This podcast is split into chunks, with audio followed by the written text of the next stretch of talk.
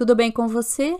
Eu sou Rosa Virgínia Diniz e vou acompanhar você neste novo espaço de troca e compartilhamento produzido pela fabricante de ideias, mentoria e consultoria educacional que visa instrumentalizar e empoderar docentes e discentes para uma melhor intervenção de aprendizagem e uma educação mais criativa. Segue a Fabricante de Ideias nas redes sociais e conheça o nosso site fabricantedideias.teachable.com. E o tema de hoje é Gestão da docência para professores? Falar em gestão parece se referir ao lugar comum da reitoria, direção ou coordenações de instituições de ensino superior. Mas há um engano essencial nessa percepção, pois não há gestão mais importante do que aquela capilarizada à docência. Não só de planejar ou organizar aulas vive o docente. E por isso não é à toa que argumento incansavelmente pela necessidade cada vez mais urgente de se estabelecer uma docência realmente profissional na educação superior como um todo, para além das instituições públicas.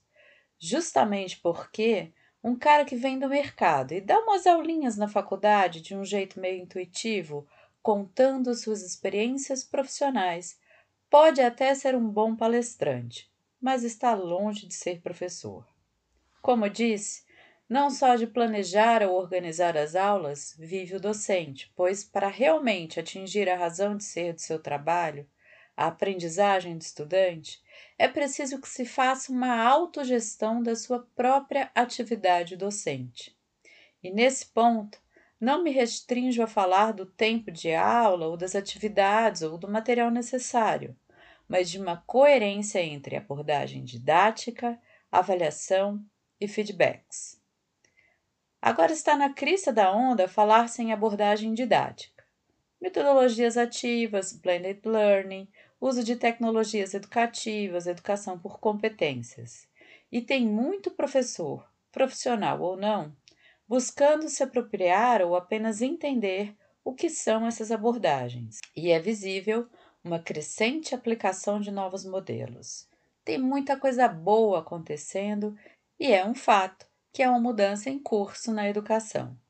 Em contrapartida, e quase por distração, muitos docentes, coordenadores e instituições estão perdendo de vista que tais modelos didáticos devem mobilizar necessariamente novas propostas avaliativas.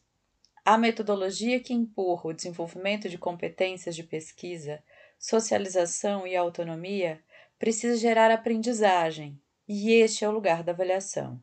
Observar se de fato a aprendizagem aconteceu. Mas fomos constituídos de rigor e conteudismo, e por tradição corremos o risco de estruturar aulas com excelentes e inovadoras abordagens metodológicas e deixarmos para avaliar os estudantes de graduação apenas ao final, por meio de um exame somativo, objetivo e mnemônico. Portanto, há algo de podre no reino da Dinamarca. Calma aí. Quem está pensando que sou contra as avaliações somativas ou exames em sentido estrito se engana. Eles têm seu lugar e com alguns ajustes, mas não apenas eles, diagnósticas e formativas uníveis. Também já escrevi sobre isso, mas é preciso que sejam realizadas avaliações somativas cada vez mais problematizadas, que não sejam apenas objetivas e que, em absoluto, não sejam mnemônicas, e que possam sim ser ou não individuais. Partindo deste ponto, não basta ao docente produzir boas aulas, mas é preciso aprender a avaliar com objetivos e critérios, do modo menos intuitivo possível e mais metodologicamente organizado. A metodologia utilizada pelo ENAD a partir de 2010 pode ser uma excelente pedida. Desta forma, o professor poderá gerar feedbacks aos discentes que realmente contribuam com a sua aprendizagem e, de modo orgânico, alimentará a engrenagem das aulas a partir das necessidades de aprendizagem observadas, incluindo aqueles que se referem à sua própria autoformação. Outro dia, a esse respeito, um colega me disse que a instituição a que pertence não o paga para isso. Volto a falar da autogestão. A qualidade e o profissionalismo da docência de cada professor é seu capital. Nenhum de nós é patrimônio das instituições, e em havendo discordância entre ambos, de qualquer natureza, creio que o melhor caminho é buscar outras oportunidades. E estou certa, para bons professores, sempre haverá lugar. Gostou dessa conversa? Compartilhe aí porque o podcast da Fabricante de Ideias já foi disparado mais de mil vezes. Tem gente dos Estados Unidos, do México, do Reino Unido, da Alemanha, da Espanha, do Uruguai, do Canadá, que ouve a gente.